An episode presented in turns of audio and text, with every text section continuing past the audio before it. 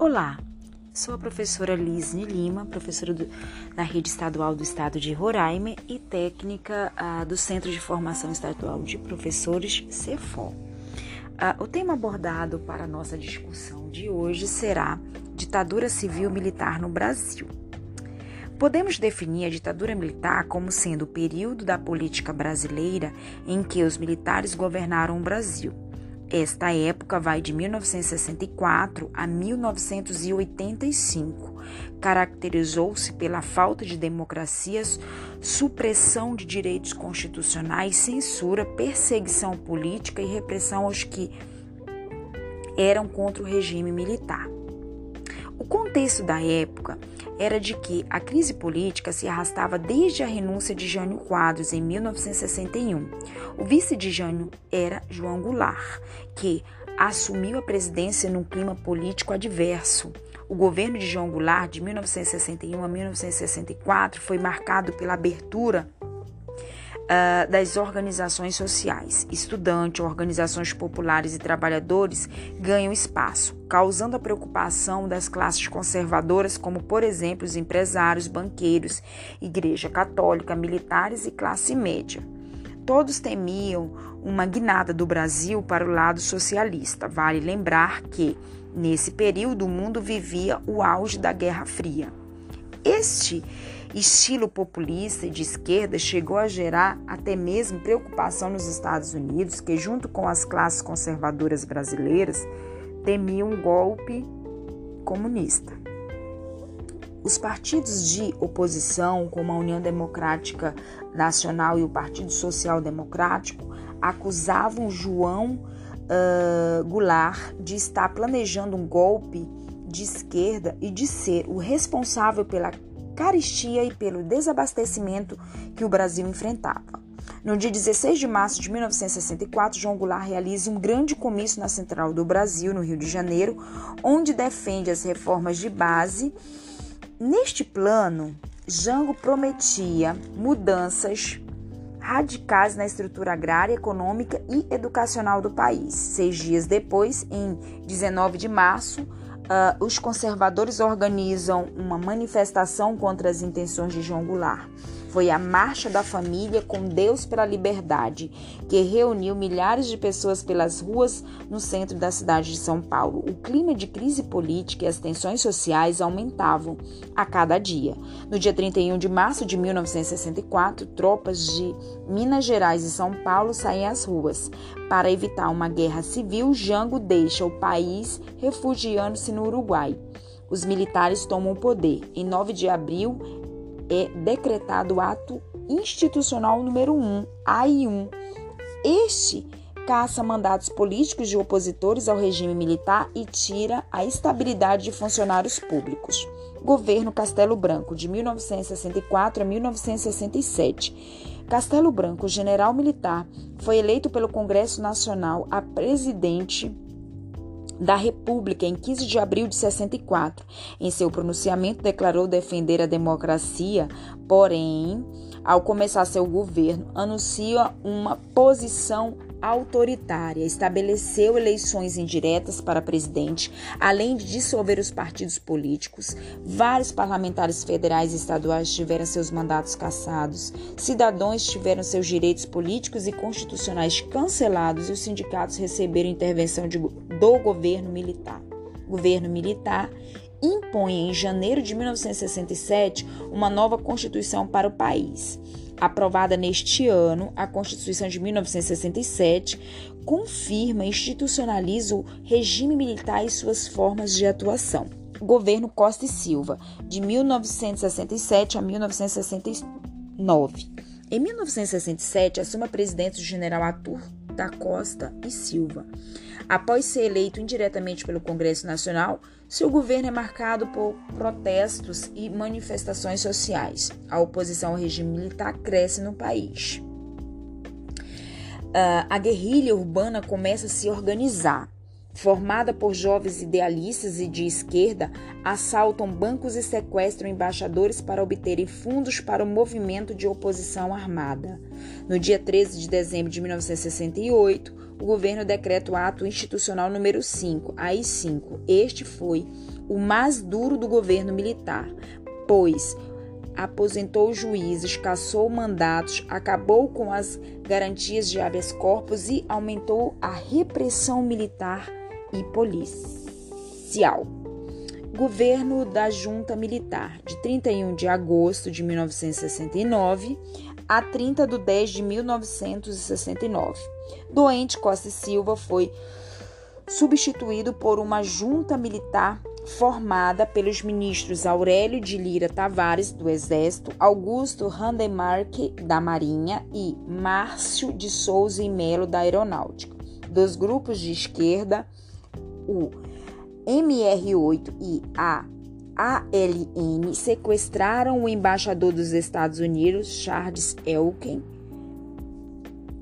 Os guerrilheiros exigiam a, liber a libertação de 15 presos políticos, exigência conseguida com sucesso. Porém, em 18 de setembro, o governo decreta a Lei de Segurança Nacional. Esta lei decretava o exílio e a pena de morte em caso de guerra psicológica adversa ou revolucionária ou subversiva.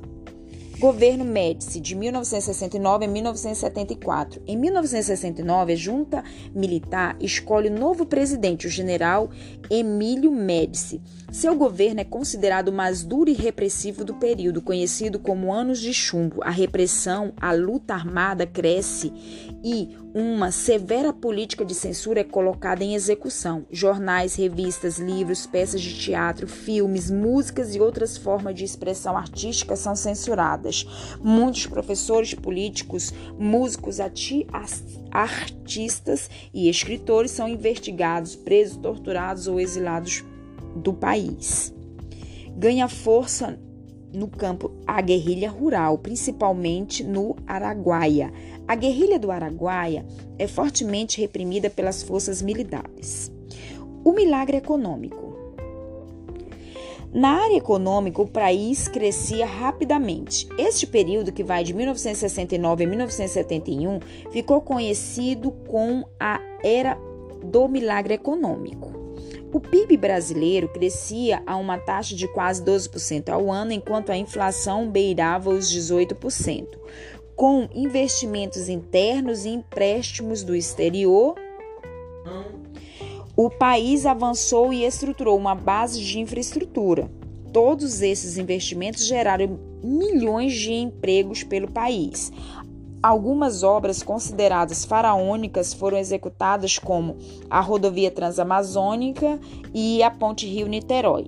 Porém, todo esse crescimento teve um custo altíssimo e a conta deveria ser paga no futuro. Os empréstimos estrangeiros geraram uma dívida externa elevada para os padrões econômicos do Brasil.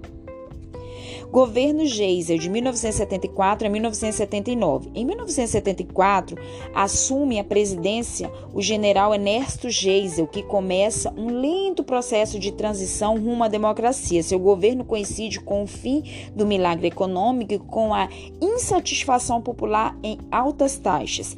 A crise do petróleo e a recessão mundial interferem na economia brasileira no momento em que os créditos e empréstimos internacionais diminuem.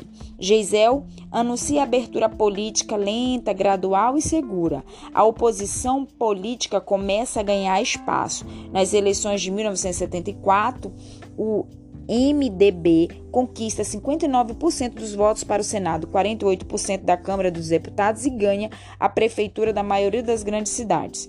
Os militares de linha dura, não contentes com os caminhos do governo Geisel, começam a promover ataques clandestinos aos membros da esquerda. Em 1975, o jornalista Vladimir é assassinado nas dependências do DOI CODE em São Paulo em janeiro de 1976. O operário Manuel Fiel Filho aparece morto em situação semelhante.